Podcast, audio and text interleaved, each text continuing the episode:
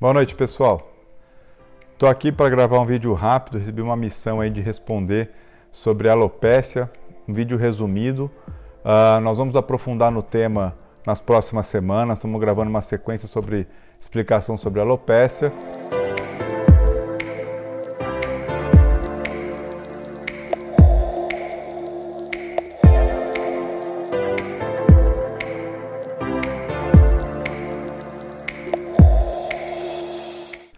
Para quem gostar desse vídeo resumido, entra no nosso, no canal, no nosso canal do YouTube, inscreva-se, curta, tá ok? No Instagram também, Dr. Marcos Kawasaki, Dr. Marcos Kawasaki. Bom, alopécia, vamos resumir em três partes aí didaticamente falando. Eflúvio telógeno, ok? Eflúvio telógeno, alopécia androgenética e alopécia aerata, ok? O eflúvio telógeno é algo até mais fisiológico, onde a gente tem uma queda generalizada de fios, ok? Onde os bulbos perdem um pouquinho a capacidade de produção de fio, ou quando a gente tem uma queda mais acelerada dos fios, sem a reposição na mesma velocidade desses fios que caem. Então é uma queda mais generalizada, onde a gente consegue fazer o tratamento repondo e estimulando esses bulbos, bulbos capilares a produzir os fios novamente, ok? Alopecia androgenética como o próprio nome diz, tem dois componentes, andro né, e genética, ou seja, parte hormonal e parte genética. A parte hormonal pode estar associada a diversas alterações, aonde o médico capacitado tem que analisar, por vezes pedir exames complementares, até mesmo exames laboratoriais, para avaliar o que? A variação de hormônios, hormônios de tireoide, vitamina D, hormônios é, cicatrizantes, testosterona, hormônios masculinizantes, ou seja, tudo isso tem que ser avaliado.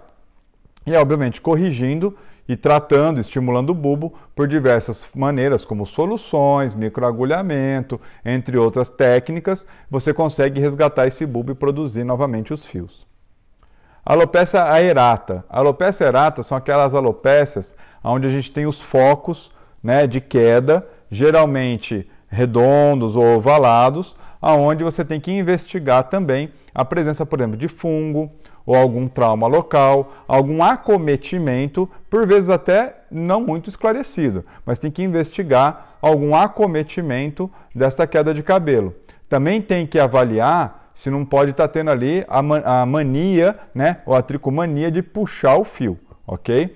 Essas regiões mais localizadas, ovaladas, que é a alopecia aerata, também tem tratamento, só que tem que conseguir avaliar e diagnosticar direitinho para poder tratar. Resumindo, a gente tem três formas didáticas aí para a gente avaliar essas questões de queda de cabelo.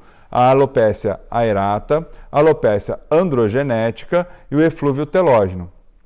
Gente, todas as três formas têm tratamento. Basta buscar o profissional adequado, o médico que saiba fazer sua avaliação, saiba dar o diagnóstico correto, saiba tratar de maneira assertiva. Tem algumas formas de tratamento, é, desde via oral, via tópica, mesoterapia, microagulhamento, diversas maneiras de tratamento. O que o médico tem que fazer é escolher a maneira, a maneira ou as melhores maneiras, as associações que vão ser úteis para o seu tratamento. Eflúvio telógeno, então, resumindo, uma queda mais generalizada, onde ela é acelerada e você consegue tratar isso de maneira pontual e evitar essa recorrência. A alopécia androgenética, que é ligada à parte hormonal e genética, que você também consegue interferir e tratar. E a alopécia aerata, que você tem que investigar